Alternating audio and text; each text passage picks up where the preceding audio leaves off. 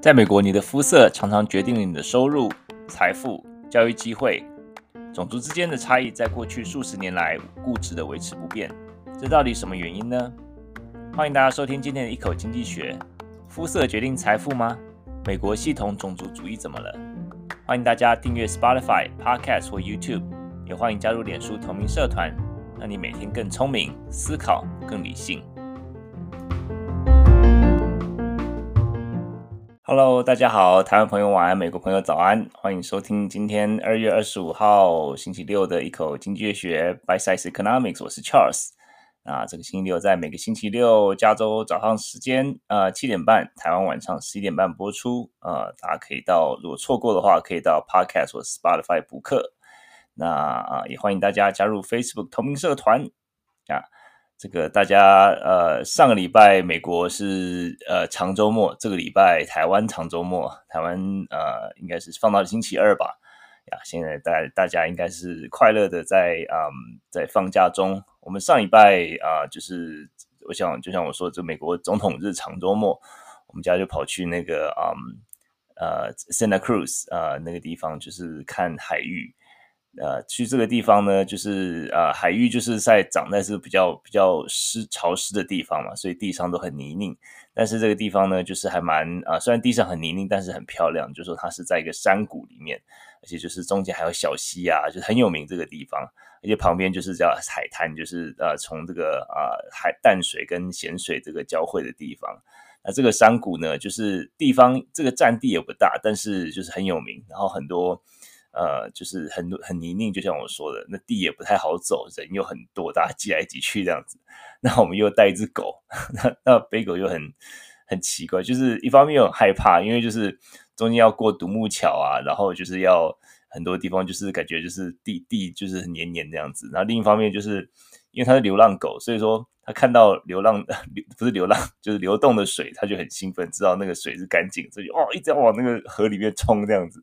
然后我们就一直一直抓着他，然后又很紧张，因为因为他就是在那边弄乱七八糟，就是乱踩乱跑，就是会把大家衣服和裤子弄脏嘛。然后那边有很多这种。女生穿着那种很纱纱裙的，还有专业这个摄影师就特别来拍美照的，所以我们就一直，他们就一直离贝狗都离得远远的，然后我们就一直把贝狗拉住，这样子实在是害怕呀。不过也是也是蛮蛮蛮不错，蛮有意思啊，就是呃，就是这个这个地方蛮特别的。那呃，今天这个是呃，今天这个先先来聊一聊这个话题。二月是美国这个 Black History Month，就是黑人历史月，所以我们今天特别今天特别选这个题目，就是啊、在讲到说肤色是不是决定我们的财富，然后再聊一聊这个系统啊、种族主义，就是 Systemic Racism，跟啊、经济或是我们的财富之间的关系。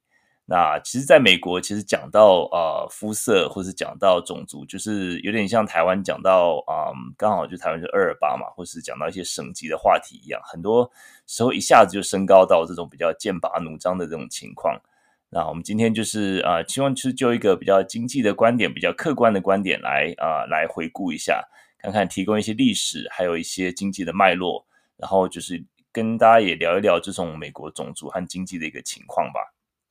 所以，我们今天就来聊一聊。好，那当然就是，呃，就是我们的节目上半段呢，就是会呃回顾一下新闻，有四则新闻。今天四则新闻就是第一则就是呃 PCE，就是个人消费支出的通膨啊、呃，是星期五有公布了，好像就是没有降的太多。然后 GDP，第二则新闻是 GDP，呃，去年第四季的 GDP，呃，下修了一点点。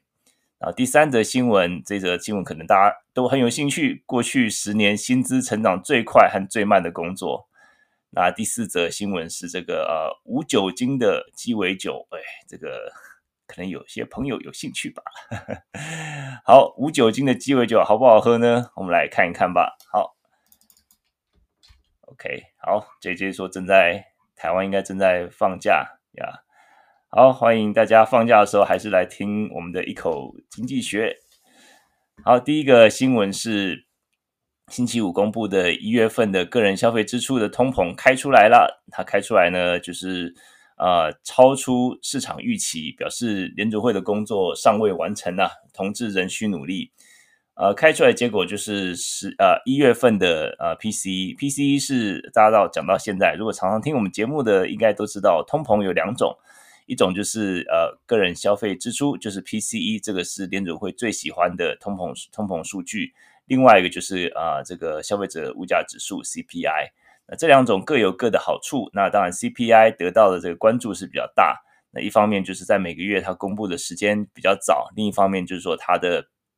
它的这概念是比较大家能够呃了解的，那但是 PCE 其实它是比较全面的，这个也是联准会他们啊、就是比较喜欢用的数字。那这两个啊、呃、数字呢，通常就是就是 i n t e n d e m 就是说通常会呃亦步亦趋，就是说它们一个一个上涨，另外跟着上涨；一个下跌，另外跟着下跌。所以基本上是啊、呃、趋势是差不多的。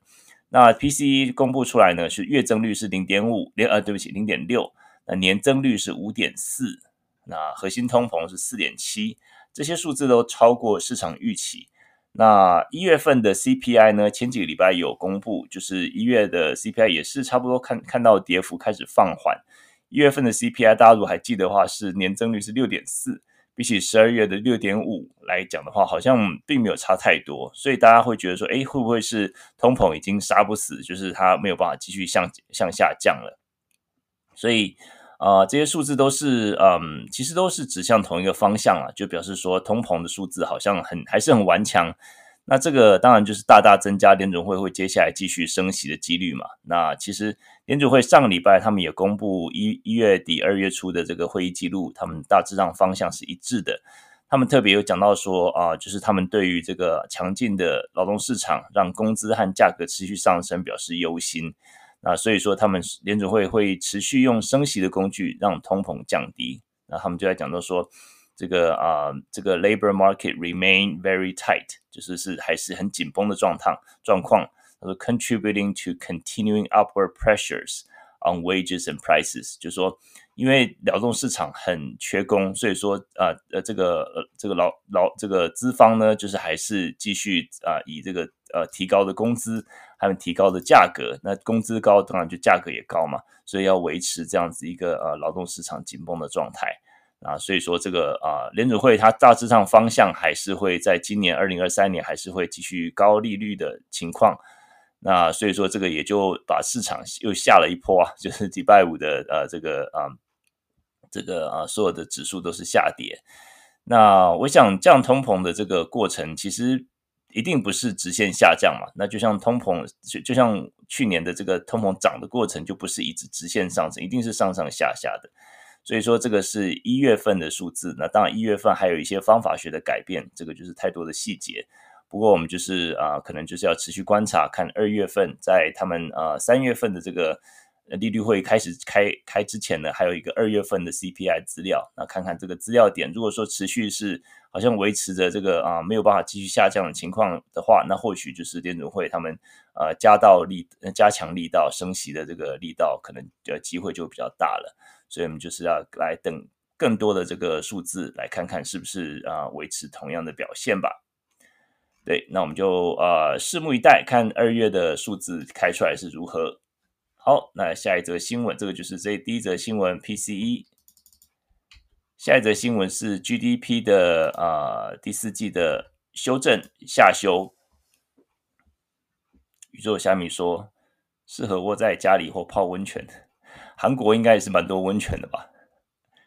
好呀，现在台湾对这个这个礼拜突然加州也是超冷的，就是有一些。我们加州就是就是在 Sacramento 啊，这些有些或者说湾区有些地方稍微高度比较高的地方，甚至还下雪，就是飘雪，所以是蛮诡异的情况。对，现在都已经二月快三月了，那很多就前前几天感觉就是好像要春暖花开了，可是忽然又一阵冷风 把大家 吓得不轻这样子。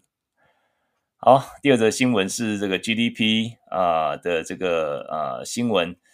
啊，美国啊，Commerce Department of Commerce 商务部表示呢，去年第四季的 GDP 由原本的啊上一次公布的二点九下修到二点七的年成长率。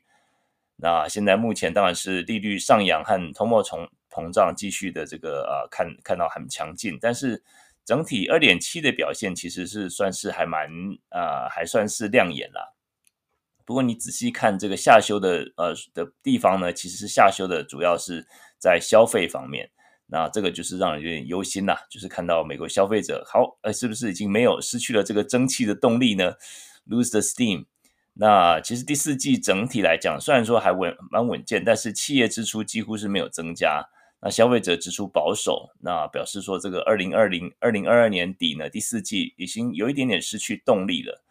那不过我们就是看到，嗯，就是有一些又是相反的一些新闻，像是我们啊前前几个上个礼拜有看到消费者在一月的这个零售业的这个数字一下子暴增，然后再加上呃失业率达到三点四的一个水准，是一九六九年以来最低的水准，所以说呃一个这两个就是又是看到一个相反的一个信息嘛。一个是看到，哎，消费者好像消费的能力呃已经降低了，但是一月又看到它是一个很大的一个抬升。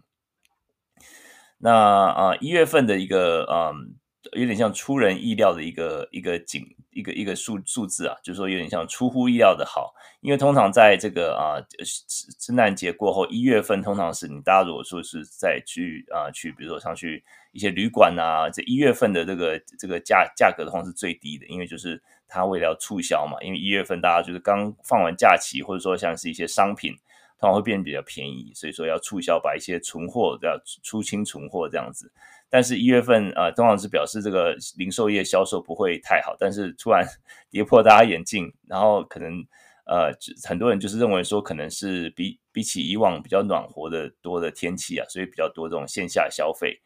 那另外就是说，嗯。这个联准会它预期就是还就像我们刚才说的嘛，会继续提高基准利率。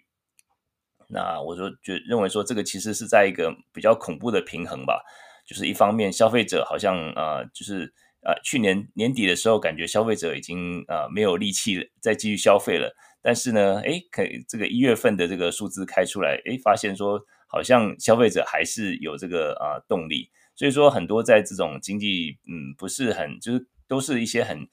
很混乱的一些资讯的时候，就没有指向同一个方向的时候，很多时候我们就呃 GDP 呃就消就这个预测者来讲，我我认为说 GDP 很多时候就是是一个比较呃比较不是那么值得参考的资料。很多时候因为它是一季一次嘛，那但是其他的资料是刚当月的，所以说比较及时。所以很多时候我们是需要比较这种及时的资料来帮助我们做一些决策，公共的决策吧。啊，所以说，如果说联准会他们是同样的一个看法的话，他们应该是就像我刚才说，维持高水准的一个啊利率的状态。那啊，其实我们看到啊，这个 GDP 其实就是啊，很多时候就是一个经济的一个呃很就是整体经济的一个一个动向吧。所以说，这个是一个啊很好很好用的一个数字，但是在很多时候嗯、并没有讲到太多的细节的时候，就需要。更多的资料来辅助我们，就是像是啊、呃，就是 CPI 啊，或者说像是啊、呃，这个啊、呃，这个销零售业指数啊，或者说信心指数啊等等的，这些都是比较及时的一些数字和和这个啊，来来支持我们啊一些做一些决策的比较及时的一些啊这个这个帮助。那 GDP 其实每次 GDP 啊一个小科普吧，GDP 每啊美国 GDP 每每一季会公布三次。就是有 advanced，然后 revised，然后这第三次就是 final。那这三次呢，因为就是资料它的调查就是会啊、资料会慢慢慢慢进来嘛。那很多时候需要有一些方法学，需要怎么样来把这些资料汇整。所以说每次啊、呃，这个第一，比如说像是第四季的啊、呃，这个数字呢，一月会出现 advanced，就是第一次的这个预估，就是二点九。然后二月现在呢是出现那个 revised，就是是修正，那是上修，有可能上修，有可能下修。那这次是下修，那第三次 final 就下个月的时候会出现最后最后一次这个这个呃 final 的这个数字，那就定定案了。这个就是一个小科普，跟大家讲一下。好，那这个就是 GDP 下修的新闻。那第三则新闻呢，就是过去薪资。十年里面薪资啊、成长最快和最慢的工作，就是说这个三五号海封路，对我们这边啊、有我那天看到一个新闻，就是他们有些人被困在这个啊、休息站，因为整个五号就是嗯下雪，而且就是说加州很多地方，这样当然就是往山区啊，或者说像呃塔霍地方常常下雪嘛，所以说就是呃清雪车就是都是随时待命。可是有些地方如果说是不常下雪的，一下下下雪都是通常都不知道该怎么办，所以说很多时候五号就五号就是南北这种公路最重要的这个命脉就封路了。新奇老师说好莱坞都下雪了，哇，是好莱坞那个塞吗？好。接下来这个新闻是过去十年薪资成长最快和最慢的工作，来听一听有没有你的工作呢？这个 USA Today 这个报纸呢，就是呃统计了过去十年里面啊，这个是比较长时间的这个呃这个啊啊、这个呃规划，不是规划，长时间的这个统计。第一名的飞是成最高薪资成长前五名，第一名是飞机驾驶员。啊、这个我们知当然知道，这个是很高薪的职职位啦。他们过去十年呢，他们呃平均呃成长了百分之七十一点九。那即使说呃这个是没有调整通膨，那如果说调整完通膨呢，他们的这个啊、薪资成长率过去十年是百分之二十五点一，也是相当惊人的。那他们目前的平均薪资是将近二十万美金啊，这个也是非相当优渥。不过飞行员我们都知道，这个常常是。呃，需要啊、很多时差，而且是常年是在呃在飞机上是在外工作，比较没有办法有家庭时间的。那第二个呢是 dancer 舞者，他们的啊、过去十年他们的呃薪薪资增加是百分之四十八，将近百分之五十。啊，即使在啊、调整这个通膨之后呢，还是有百分之七点七。那但是舞者很多时候都是因为他们呃这个。比例很成长比例很高，是因为他们的基数比较低，他们的基数是只有五万多块而已。这比起飞机驾驶员，就他们的基数很高，他们基期很高，而且就是说他们成长的幅度很大来讲的话，这个 dancer 是呃只是这个啊，因为他们基数比较低，所以说显示出来的这个成长率好像是比较高。再来是软体工程师，这个大家应该是不会有太大的这个太大的这个意外吧。因为呃，软体工程师啊、他过去十年呢，这个 average pay increase 是百分之将也是将近百分之五十，百分之四十六。那他们的平均的薪资呢是啊十二万，我觉得这个好像有点低估。不过这个可能啊、我不我没有仔细看他们的研究方法。不过这个软体工程师有很多嘛，就是包括这种很多嗯，像是啊这个你做网页的啊，也可以，或者说这个维修 维修这个电脑，这个也可以称称自己是软软体工程师。那在第四个是农夫啊，这个也是因为低基期的关系。那第五名最高薪资成长是调酒师 （bartender），那他们这个也是比较啊，像是他们因为低基期的关系，所以这个最高薪资成长是这五这五个职业：飞机驾驶员、舞者啊，这个软体工程师、农夫跟调酒师。那最低成长呢？过去十年最低薪资成长最低的呢，是第一名是牙医。牙医薪资成长是只有百分之五点三，他们调整这个通膨之后呢，其实是负的成长。不过他们的薪资薪水也也不低啦，也是有十七万左右，这也是不低。然后再来呢，最低成长的五名，第呃第一名是牙医，第二名是演员 actor，那他们的这个呃 pay increase 只有百分之十，但是呃调整过通膨之后就变也是负的，少负百分之二十。再是建筑师。啊，建筑师的啊平均啊薪资是是这个呃调整过了之后呢，是跌了百分之十七。然后律师这个啊也在他们的调整过的薪资成长是百分之负十六点八。那律师的这个薪水这个年薪大概是平均是十五万，也是蛮高薪的。然后最后一个是药师啊，pharmacist，他们过去啊这个薪资的调调整过。通膨之后是跌了十六点四，然后他们的平均薪资是十二万五千呀，这个就是对最低成长。那当然就是说，光是看成长其实是有点误导啦，所以说还是要看这个职业的发展方向。那现在这个我儿子在高中在选课，然后每天都问他说：“哎，你以后想当什么？”就小时候小朋友，大不大人就问：“哎，你以后想当什么？”小朋友都会说：“啊，我想当什么？这个这个警察，这个消防员。”那或者说这个很多这种呃小时候的梦想呢，就越大就越 越，无法回答。那我儿子就一副就是啊、为什么我我 为什么要这么早这么早决定？我说你现在决定，因为高中休课就是要决定往哪个方向了。对啊，所以他就一直很排斥。我就说啊，这个就一直找资料啊，那我就说啊，爸爸能够帮你的就是不要读经济博士，不要重重蹈老爸的覆辙。Yeah，anyway，just kidding，就是呃，只是跟他讲一讲，就是呃，跟小朋友就是也是要看他们的兴趣发展啦。好，第五个是新闻，这个也是比较有意思的，就是无酒精的鸡尾酒。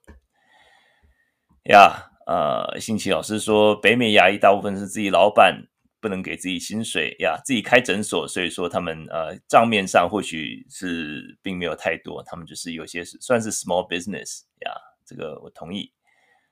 好，那接下来就是第四个新闻呢，就是大家不知道有没有喝过无酒精的鸡尾酒？其实美国的这个饮酒文化最近几年，我觉得有蛮大的一个改变啊，很多尤其是年轻世代，因为健康的缘故，他们宁可就是花同样的钱。买一些没有酒精的这个啤酒或是鸡尾酒，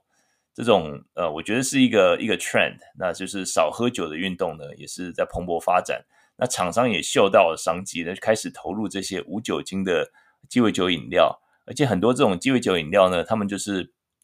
除了在餐厅里面之外，那呃很多就是变成这个呃在超商里面也开始卖了，就是用罐装的这种方式。那你在罐装，就是在餐厅在在超商里面就可以诶。可以可以这个啊、这个买这个一些鸡尾酒的饮料，就是你喜欢喝的长岛冰茶 是无酒精的，这些都可以买到。那这些其实啊、鸡尾酒的厂商在疫情前呢，他们最大的客户就是餐厅跟酒吧嘛。但是疫情的中间的时候，他不得不转型，就反而带来很大的商机。就像我刚才说的，这种罐装的鸡尾酒饮料，而且是在超市贩售。大家现在在北美的超市应该都可以看到这种这个无酒精的这种鸡尾酒。而且就是说，这种非酒精运动的这种运动蔓延嘛，从呃去去年呃二零二一年的八月到二零二二年八月的这个中中间呢，非酒精饮料总销售总总销售额大概是四亿美金，成长了百分之二十，所以说成长速度是相当相当快的。那很多无酒精饮料，它还是要保持它的这个口味的丰富性嘛，那制造过制作过程其实也是同样的复杂。呃，就是像如果说里面有一些琴酒或是一些比较高浓度的酒，它只是把它蒸发挥发掉而已，但是它制作过程其实是一样的，所以它可以 charge 同样的同样贵的钱。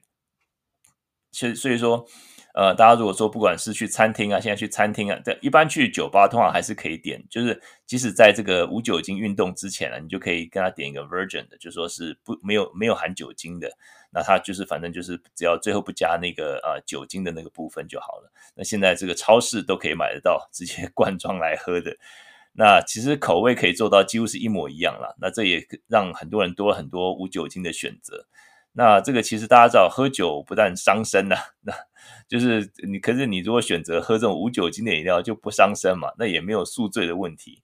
那喝完酒回家也不会头痛。像我喝每次喝红酒，我喝我真的是非常非常不能喝酒。我这个这个我那时候当兵要退伍的时候被灌的这个乱七八糟，我觉得这个真的是一个让人痛恨的一个喝酒文化。那而且喝完我喝红酒都会头痛。然后就是说，你如果说喝这种无酒精的，就是说可能也不需要隔天花精神来来来恢复这样子，花时间来恢复精神。所以说这个当那当然就是说，当然就是你要注意这个啊，因为很多鸡尾酒它的糖分很高啦，所以说要注意这种糖分的摄取，或者说它的热量的摄取。不过这个就是少掉酒精，就让大家觉得说，哎，这个好像是一个比较健康的一个选择。因为呃，过去呃很多其实。非酒精的饮料其实有比较正正向的意义，因为过去戒酒感觉好像是啊，戒酒好像是一个酒鬼，对不对？然后戒酒或者说就是已经已经很这个酒精中毒了，所以要戒酒，那好像是一个很无奈的选择。所以说有几个词，就说呃，就是像 Dry January、Dry January，或者说是呃 Sober October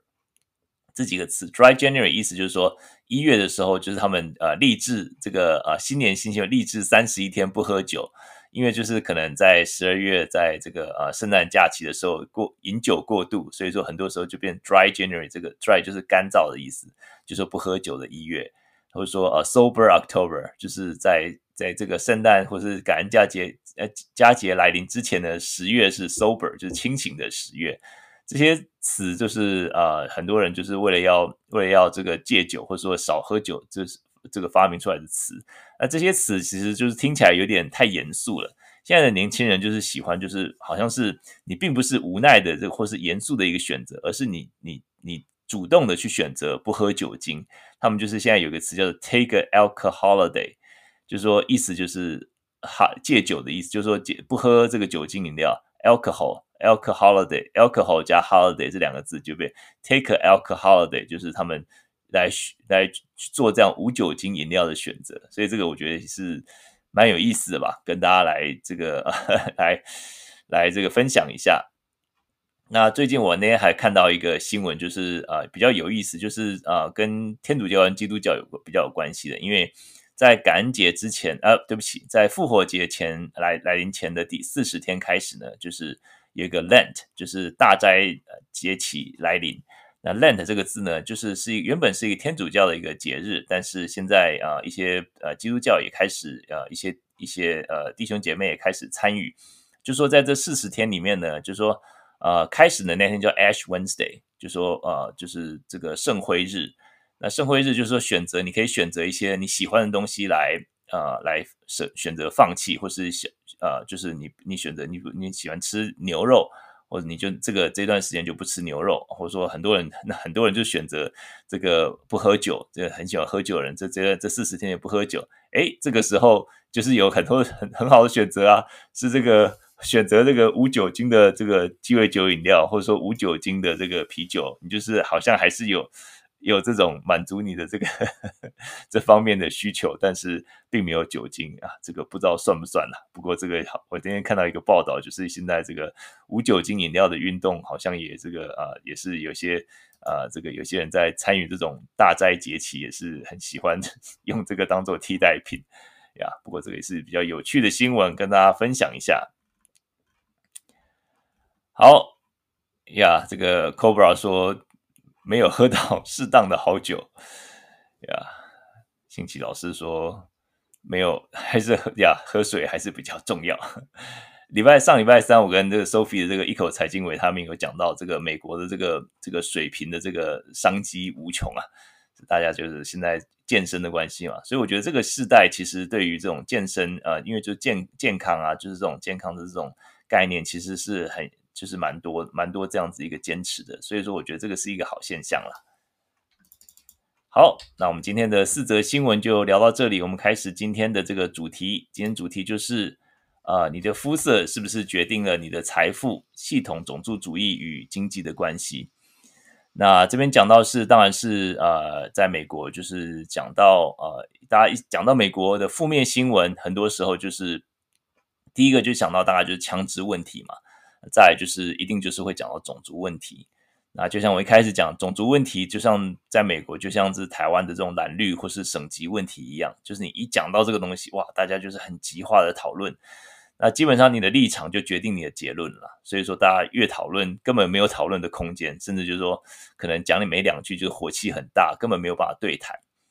那为什么会这样子呢？就举个举一些例子哈，比如说像是一些比较啊、极左派的一些立场。就认为说，这个美国的立国的根本就是种族主义，就是 racism。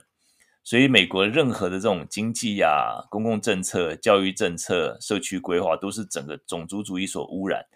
然后，所以说就是有这个 systemic racism 系统性的种族主义这个词的诞生。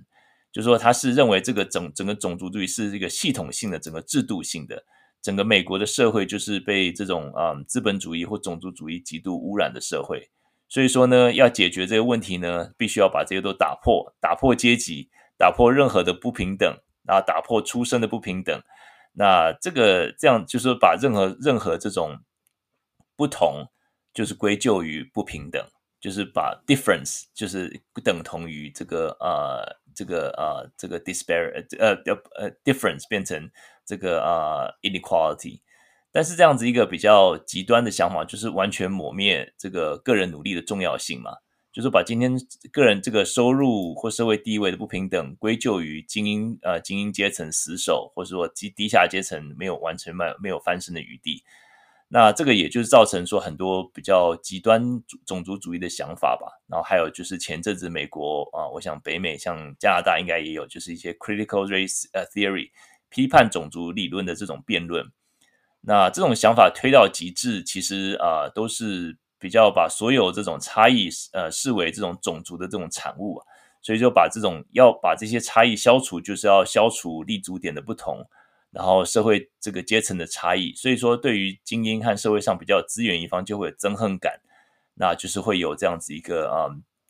呃，制造这样子一个假想敌的一个状态，所以说对于 top one percent，大家如果还记得这种这个那时候这个对华尔街的抗议，就是把这些人当成他们的这个打倒的目标，那推到极致，很多时候就是就是就是社会主义，或是甚至共产主义嘛，其实就是很多人在忧心的。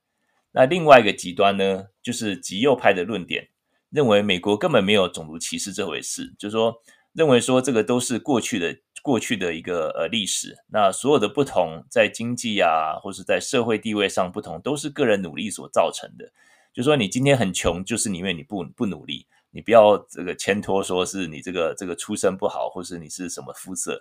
那他们甚至我看到看到一些就是比较极端的呃这个说法，他认为说美国是全世界最没有种族歧视的国家，因为美国有很多的这个法律保障。那这个极端的这个观点也是有点像。太不切不切实际的美想和幻美化和幻幻想这个美国的这种这种情况，这个跟我存在的美国好像不太一样。那也是忽略一些根源性的原因啦，就说对于法律能够规范的程度有一些不切实际的幻想。那我认为真相就是在这两者之间吧。很多时候就是如果说你用种族的滤镜来看到，你看到都是种族主义嘛。那如果说你是用这个个人努力的这个滤镜来看，那看到就是都是人的努力，那认为就是呃没有种族主义的一个因素。那我认为就是要看这个事情，我认为是应该用一个比较啊、客观的一个经济和历史的一个滤镜来看，其实是比较中肯的。因为我认为就是说经济的工具可以帮助我们把一些很复杂的一种一些资料做有效的整理，然后把变音一个一个独立出来。那很多时候眼见不见得是唯品啦。那很多时候就需要更深刻的一个呃，这个呃，这个这个那个一个看法，或是一些历史的一个观点。那我们今天就来稍微聊一聊这个呃很复杂的，当然就是就接下来这半个小时也不可能把它全部聊完。这个是一个很多很多美国数百年以来的一个辩论。那我们这个今天只是一个皮毛上面来跟大家来描述一下一些美国的历史。那我们就是呃希望就一个提提供一个经济的看点吧。那嗯，其实基本上基本数据来看的话呢，呃，失业率，呃，就是就最近呃从疫情以来的一个失业率呢，其实长久以来黑人的呃男性的失业率一直是高出呃一般的失业率。最近一个月一月的这个呃失业率是低到三三点四嘛，是一九六九年以来最低的。那可是呃，如果你只看黑人男性呢，他们失业率是五点四，就是高出大概两个百分点。五点四还是很低，但是啊、总是都是比这个一般的这个平均的这个失业率高的。疫情最高峰的时候是在四月的二零二零年的四月，那时候这呃这个总这个全部的这个呃总失业率是十四点七，那那时候黑人的这个男性的失业率是十六点六，是高出也是高出差不多百两个百分点，大概都是高出两个百分点。那如果说黑人女性，或是说这个这个拉丁裔的这个女性，这种失失业率会更高了。那这些为什么都是啊、呃、比较高呢？因为就是他们的工作性质嘛，很多就是这个比从事比较呃劳动体力方面的工作，所以这在成平时期，这些工作的这个 turnover rate 就是在替换率本来就是比较高，比一般的这种白领工作来的高。那更何况是如果面对经济危机的时候，这些工作就是。又是面临经济衰退最最早的这个被裁员的这个职位嘛，所以说不管任何时候失业率都比一般的平均来得高。那如果说来看这个黑人所拥有的财富，那财富其实是一个啊、一个当代社会资本主义社会里面一个家庭里或是一个啊、在里面的一个一个一个分子。的一个最重要的一个啊、一个部分，因为就是财富之所以和其他的这种呃资源不同，因为财富就可以当做缓冲，而且可以呃代代相传，而且现在呃这个财富可以为你现在跟未来提供提提供更多的机会。那财富跟收入就是 wealth 跟 income 是不同概念。你如果想象是一个一个一个比喻，一个比喻就是说财富就是像是一个游泳池一样，是一个 stock。就是你有多少的这个你不包包括你的你的资产，你的你的这个呃房屋啊、股票啊，这些都是你的财富之一。那主要的当然就是房屋啦，大部分人最最大的财富就是你的房子。那收入就是你的这个呃这个呃 flow，就是说你的这个每个月加加进这个游游游泳池里面的这个呃这个水，就说这个 flow 是多少，这个收入是不同概念，可是是互相影响的。那当然你有支出，就是会从这游泳池这个水流流流出去，就是你的支出啊，你要付税啊等等的。那整个游泳池的蓄水量其实就是这个财富的概念。在二零二零年呢，黑人在全美国的人口比例大概是八分之一，大概十二点五，就是人口比例。但是这些黑人他们的财富只占美国全美国的百分之二点五，所以说这个是远远远的太远远的低于他们人口的比例。一个典型的黑人家庭的净财富呢，是大概是白人家庭的十分之一。那在这个啊、联准会的这个 Minneapolis 这个联准会分行呢，他们在二零一八年有一个美国收入和财富的分析，他们得出的结论，就说这个历史数据表明，在减少收入和财富不均方面，美国没有取得任何的进展。过去七十年，黑人和白人家庭之间的不平等依然持续。所以说，这个其实是一个蛮让人觉得灰心的一个状况状状况。就是就长时间的这个呃数据经济分析来讲，这个白人白人跟黑人之间的财富并没有慢慢的一个呃拉近。那如果说你大家如果说是在一个公平的社会的，或者说像是我们说的所谓的美国梦，任何的移民啊，或是说你任何的这种肤色啊，你就是透过呃努力，应该都可以达到你的这个呃安身立业的一个呃安家立业的一个。安身立命的一个一个情况嘛，你可以买房子，你可以买车子，你可以拥有，你可以累积自己的财富。可这样看起来，黑人跟白人之间这种呃鸿沟，好像就是并没有因为呃这个时间的推移而减少。那嗯，其实黑人总财富是白人的十分之一，这个和黑人的这种房屋拥有率其实一直偏低有直接的关系。就像我说，房屋是我们呃一般人这种呃所有资产里面最重要的一部分。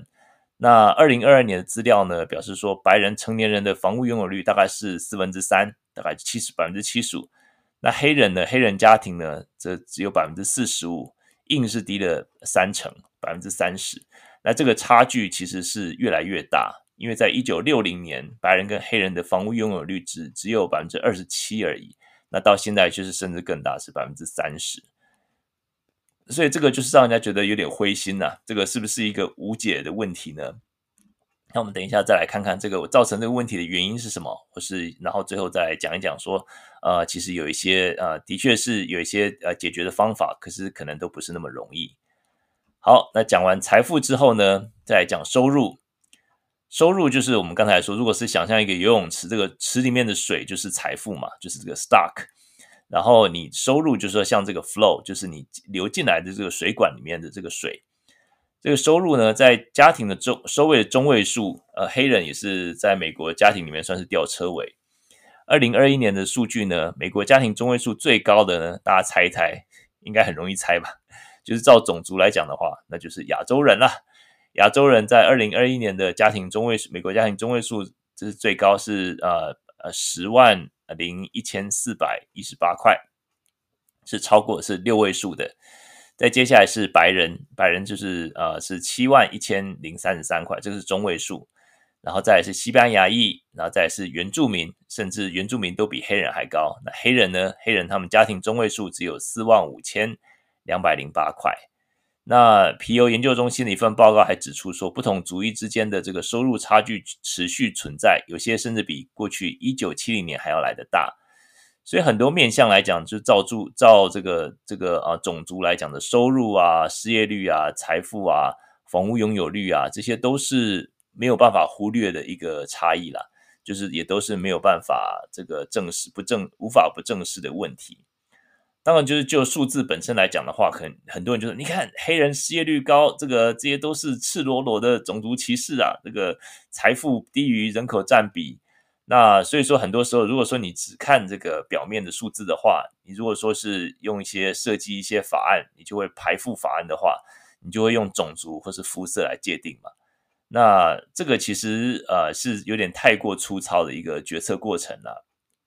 因为我们知道，就是除了这个黑人的这个啊，这个照照种族来分的话呢，其实很多时候不见得是呃这么正确的一个分法。另外就是说，呃，就是比如说像是啊、呃、这个西班牙裔好了，或者说现在这个很多人是这种比较像是呃这个呃可能爸爸是白人，妈妈是黑人，那你这个是算是 multiracial，就是你是多种族的一个啊、一个一个一个 identification。那你这样子要怎么？你是算是黑人还是白人呢？所以说，就是单纯就种族的这个或肤色来看的话，其实是一个比较粗糙的一个一个决策方式，或者说一个公共政策啊、但是可悲的就是说，像现在很多公共政策的确就是照照你的这个种族来看的。但是我们来看呃几个面向来看好了，我们可以其实可以先从呃历史的一个因素。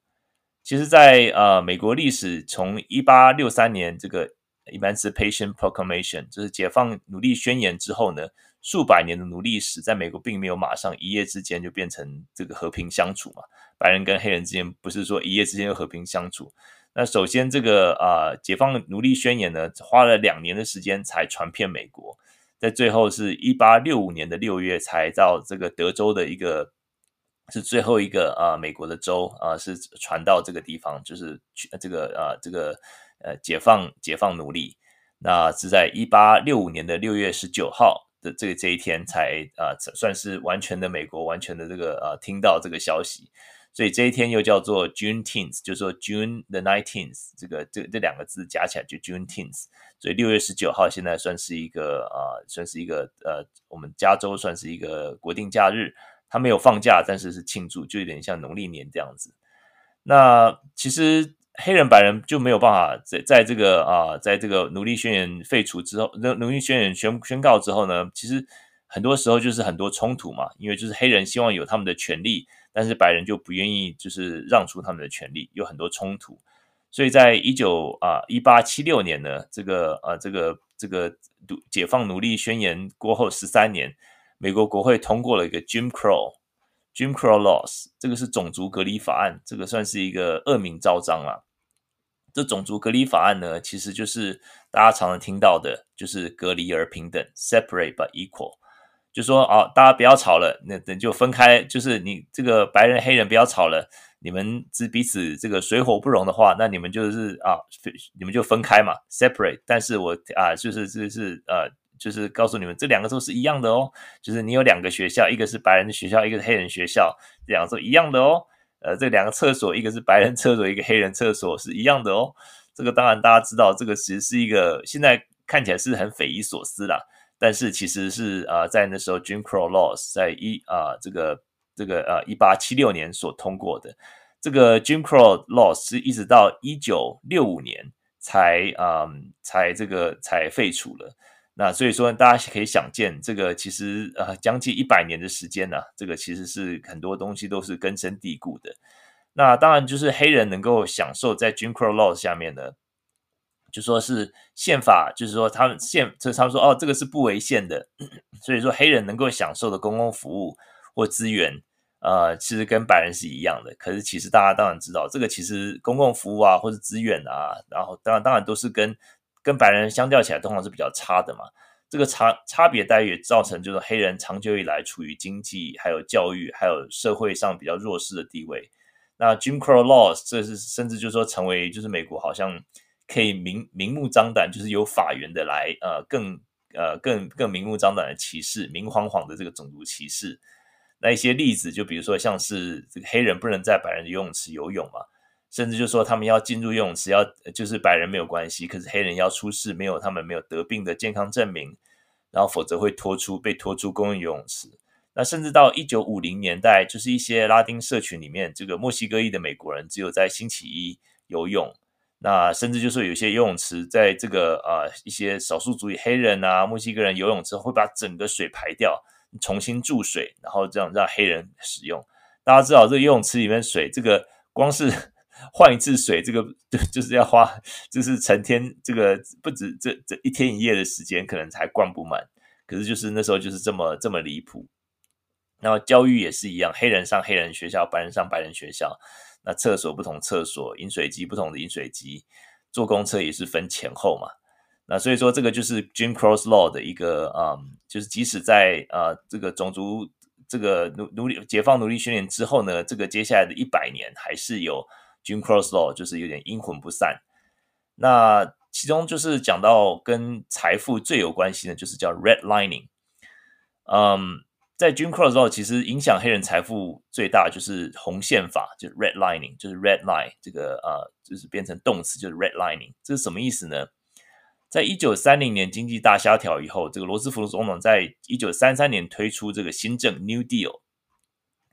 那时候主要是啊、希望美国人有生活有稳固啊、有保障，并且拥有财富。那大家知道，就是拥有财富最快的方式或最稳固的方式，就是拥有一个房子嘛。所以新政里面 New Deal 里面有一个很重要的方方式，就是让人民稳固累积财富。那这个就是呃，就是大家知道，有了房子之后，就很多来累积财富的机机会，也可以可以 unlock 很多这种呃投资的一些方式嘛。然后所以说，他们就是建立了那时候在新政里面，罗斯福新政里面建立一个 National Housing Act，一九三四年的这个全国住房法。那这个其实住房法把一些概念，我们现在习以为常概念，比如说像三十年的这个固定利息的贷款，然后或者说低利息这些概念带入美国。然后这些方法呢，让中低收入户的民众也有能力可以买房子。那那时候他们就是透过一个叫做屋主贷款公司，就 Homeowner Loan HOLC，它是统一了全国的估价的方法，也简化了房贷的手续。那这个这个看起来像是一个很好的概念呢，但是它那时候就是有一个呃有一个这个呃一个方法，就叫 Redlining，它在。全国各个地方创造住宅区地图 （Residential Security Map），他为了要就是要贷款方便嘛，所以说他把每一个城市的每个区呢画成用四个颜色来代表，有四种颜色：绿色、蓝色、黄色、红色。那绿色就是表示是最有钱的人，富人区啊，商人区，就是像比佛利山庄这种，就是富人区、商人区。蓝色呢，蓝色就是白人的好区。就说是可能没有那么有钱，但是是好区。那黄色呢？黄色算是蓝领工人居住的地方。那红色呢？表示是危险区，就是外国人啊、黑人啊，或是低收入的白人。那这些被划为红区的呢，就是几乎都是黑人、墨西哥裔的居住区域，这个就叫 redlining 嘛，就是红区。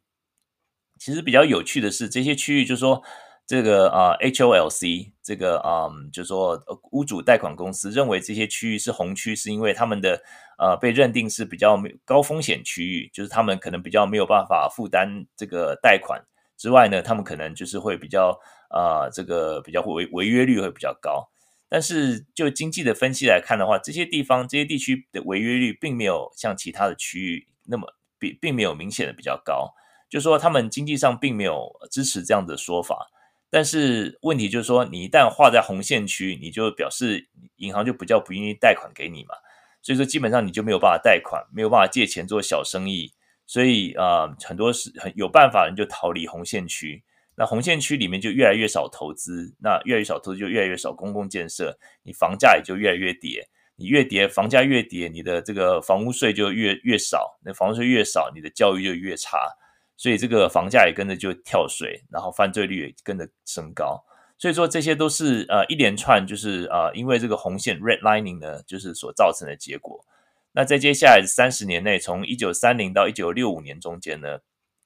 很多白人就离开了红线区，然后跑到郊区 suburban，然后开始置产置产买房。那这三这个这三十年里面里面呢，美国郊区就是快速成长。也就是说，借由这个 Jim Crow Law 呢，就是他们有些社区就是特别规定，就说你一些房子不能卖给黑人，这个是完全合法合理的。然后在那时候，让那时候美国的黑人就说，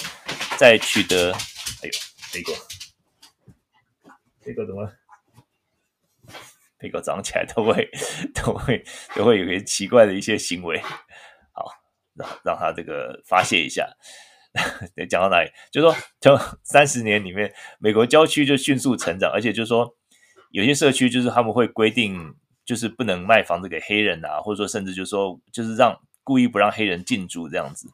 但是这些这些黑人的这个要买房子这些申请人，常常被不公平的拒绝。那这也就造成说，黑人家庭的房房屋拥有率一直一直很低的关系。那这个其实是红线法可以说是。教科书定义的这种系统性种族主义吧。那这个红线法就是呃，还有就是整个这个 Jim Crow Law 一直后来一直被挑战嘛。然后在从一九五零年之后呢，就从教育啊很多很多地方开始，然后开始在呃开始被挑战。然后在一九六四年，他终于最后在这个呃一九六四年的民权法案啊，一九六五年的投票权法案，就是禁止任何有形式的种族隔离和歧视政策。所以那时候，一九六五年，Jim Crow Law 就是在历史、在法律层面上就是正式走入历史。但是呢，在这个啊、呃、实际里面，在美国人的生活里面，这个还是阴魂阴魂不散呐、因为你基本上就是你已经有这样子一个制度，你有这样子一个呃居居住或是一个呃这个红线的一个呃这个这个市市市政规划，或是一个呃一个呃这个这个居住的一个规划。所以说你很难在短时间内就是完全完全修改嘛，或是都市建设来都更来这个来修改。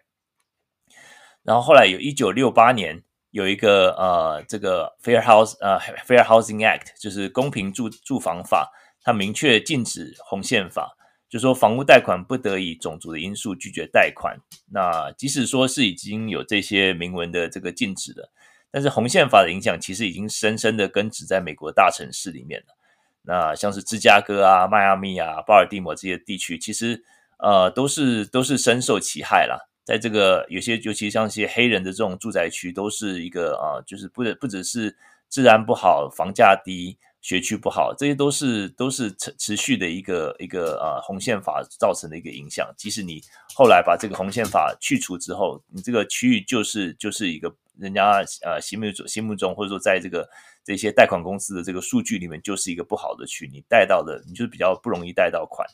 那这些房屋价格偏低呢，就是我们当然知道，就是他们治安也比较不好嘛。所以说，也就是深深影响这些啊、嗯，这个少数族裔的权益吧。所以说，你看这些红线法所造成的影响，其实是不可逆的，而且就是说，已经已经就是有点像错综复杂，就是已经搞不清楚要到底要怎么样来解决这个状况了。所以说，即使说啊。嗯我们知道现在美国其实红线法是违法，redlining 是违法的，但是一些贷款公司可以用数位的方式来用大数据来支持说，诶，我不借给这个黑不不借钱给这个黑人，不是因为他的肤色哦，是因为他的这个啊、住的地方，或是他的这个啊、过去的这个啊、统计数据显示说他比较有可能不付呃付不起这个贷款，所以说这个就叫 digital redlining，就说数位红线法，就是还是阴魂不散的。用这种方式，就是就，住住在这种传传统这种红线区的居民，还是没有办法这个贷到款，还是通常他们还是必须被担负，就被贴上标签，就是比较大的风险。那真的是影响很深远了。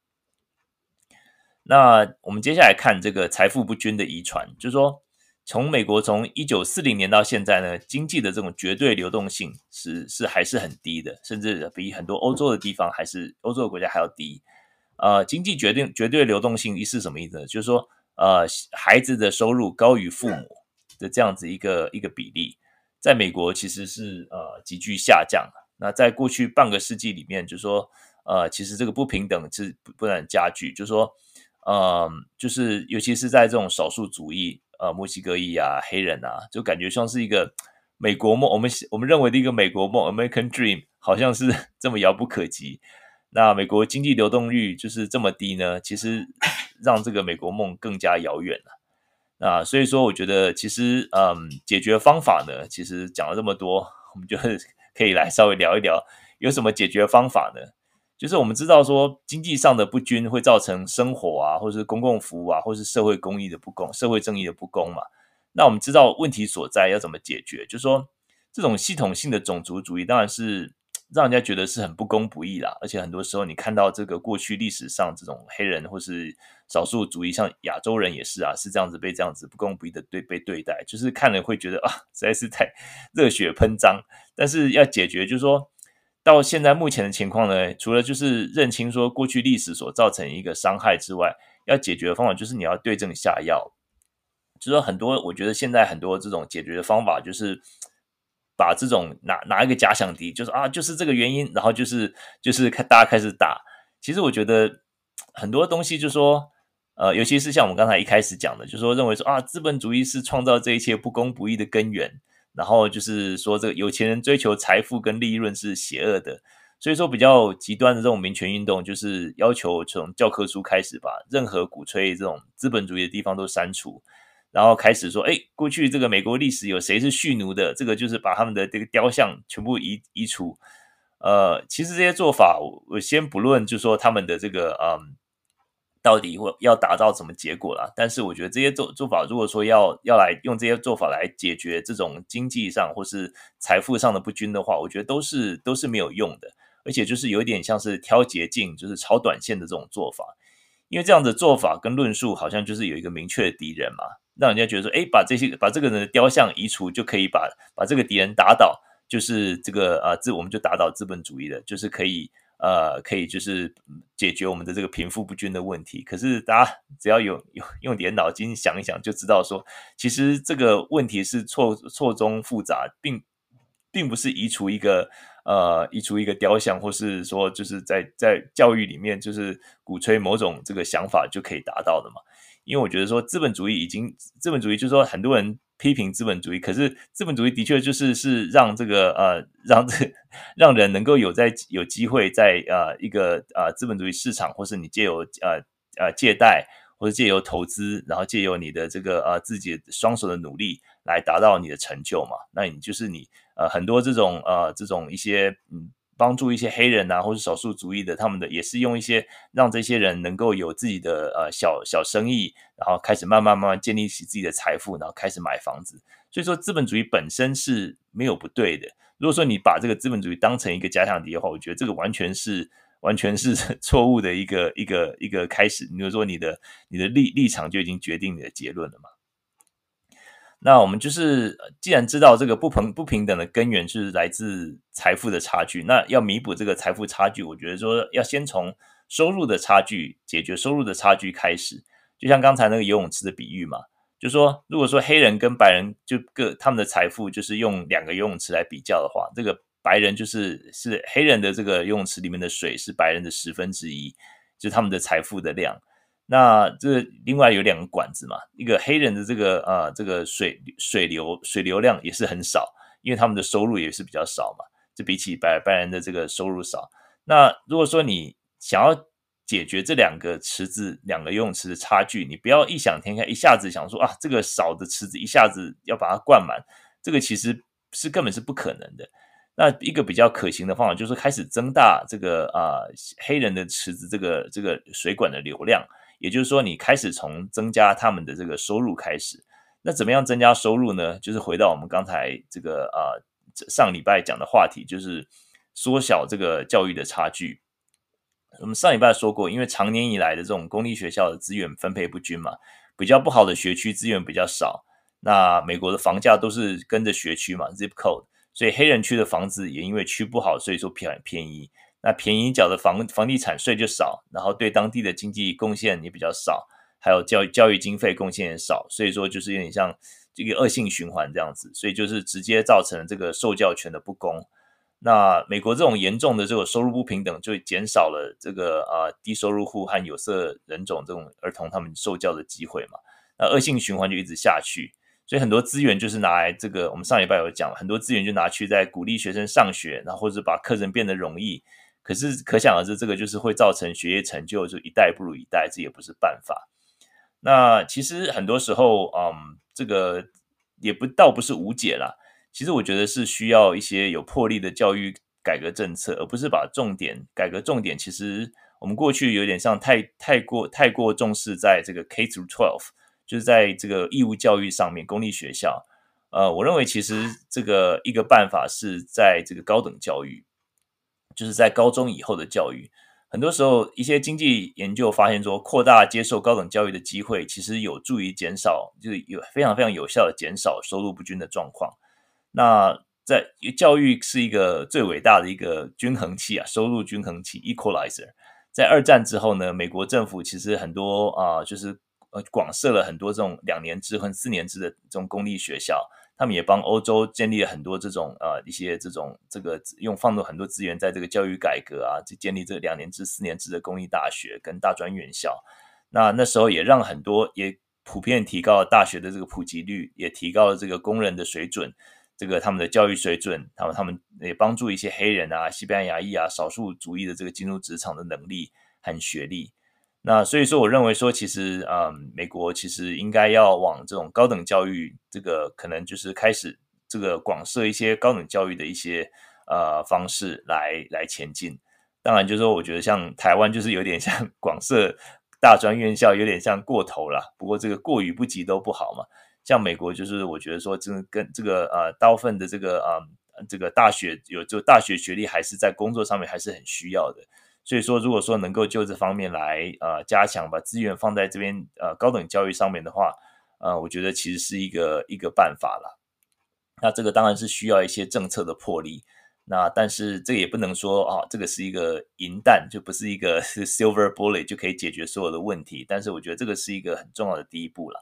它可以就是解决呃，就是一些啊，就是一些这个这个劳动力或是一些收入啊一开始的这种不均。那如果说我们把这个游泳池黑人的这个游泳池的这个水管可以变大一点，就是让他们的收入提高的话，我觉得可以慢慢慢慢就可以啊减少这个之间的这个不同吧。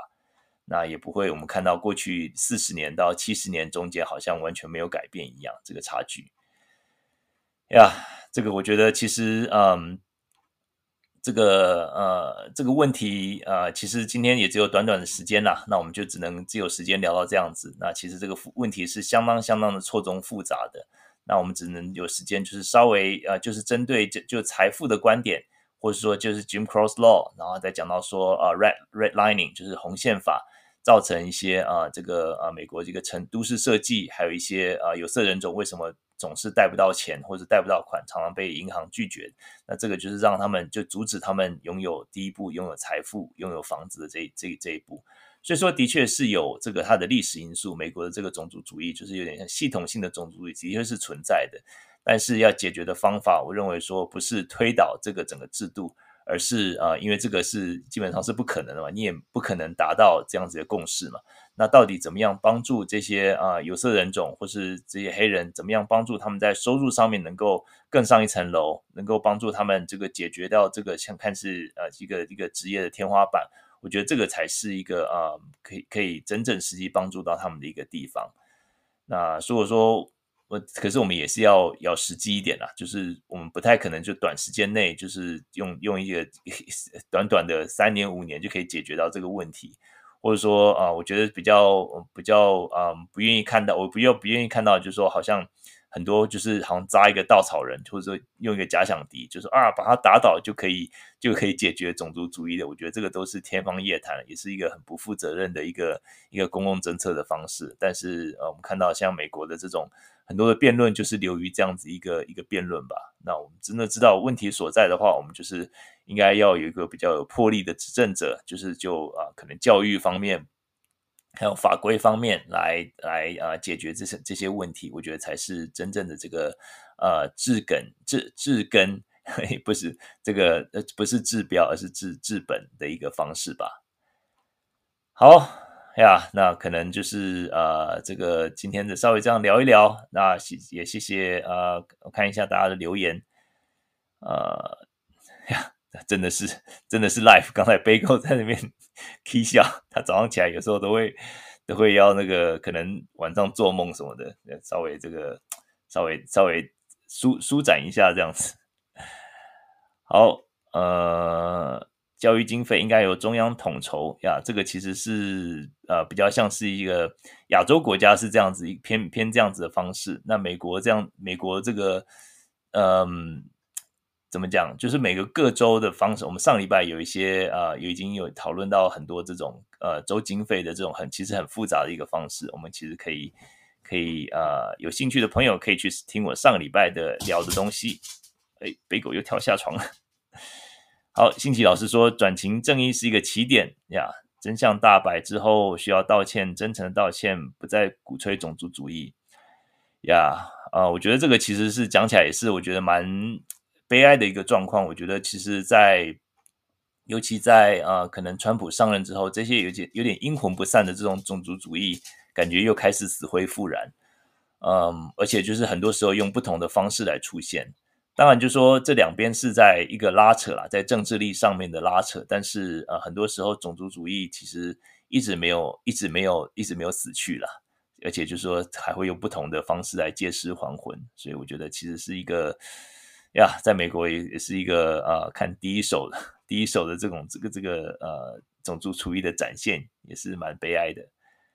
李长博说，继职教育呀，现在美国其实蛮多蛮。呃，推广继职教育，像我儿子，我们这个这个这个这个社社区的这个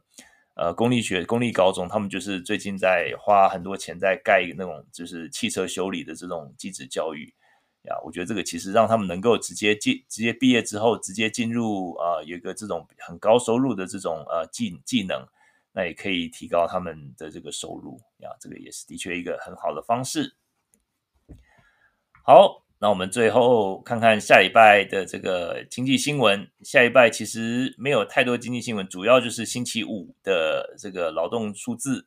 呃，二月份的劳动数据呢，到底开出来，一月是不是像一月份那么精彩刺激呢？一月份有点像跌破大家眼镜，这个没有想到这个这么这么强劲的这个呃劳动数字，大家说这个数字这个这个统计方法是不是坏掉了呢？我们看二月会不会持续这么强劲的数字？那如果说依然强劲的话，那联准会或许就是会考虑下重手啦。不过这个就是我们来看看礼拜五的时候公布的呃劳动数据。好，那我们就呃差不多就聊到这里啦。好呀，谢谢大家刚才这个一个小时听我呃。聊这些议题，这些议题聊起来是很沉重。那很多当然也是一个，我觉得是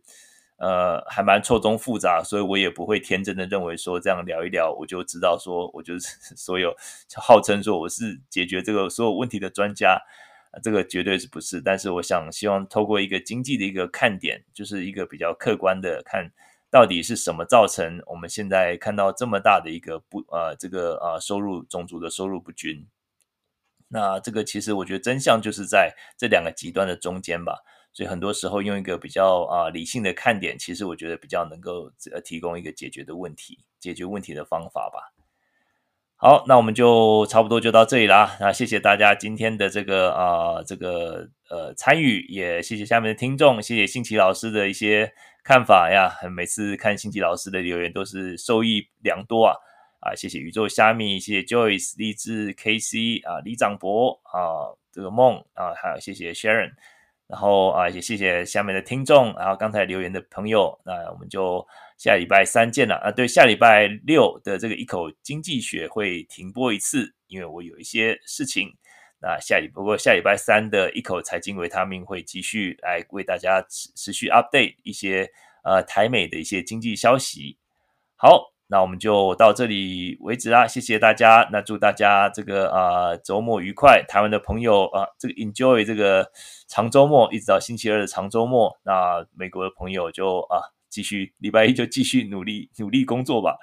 好，那祝大家平安顺心，拜拜拜拜啊！这个美国朋友啊早安，台湾朋友晚安，大家平安顺心，拜拜。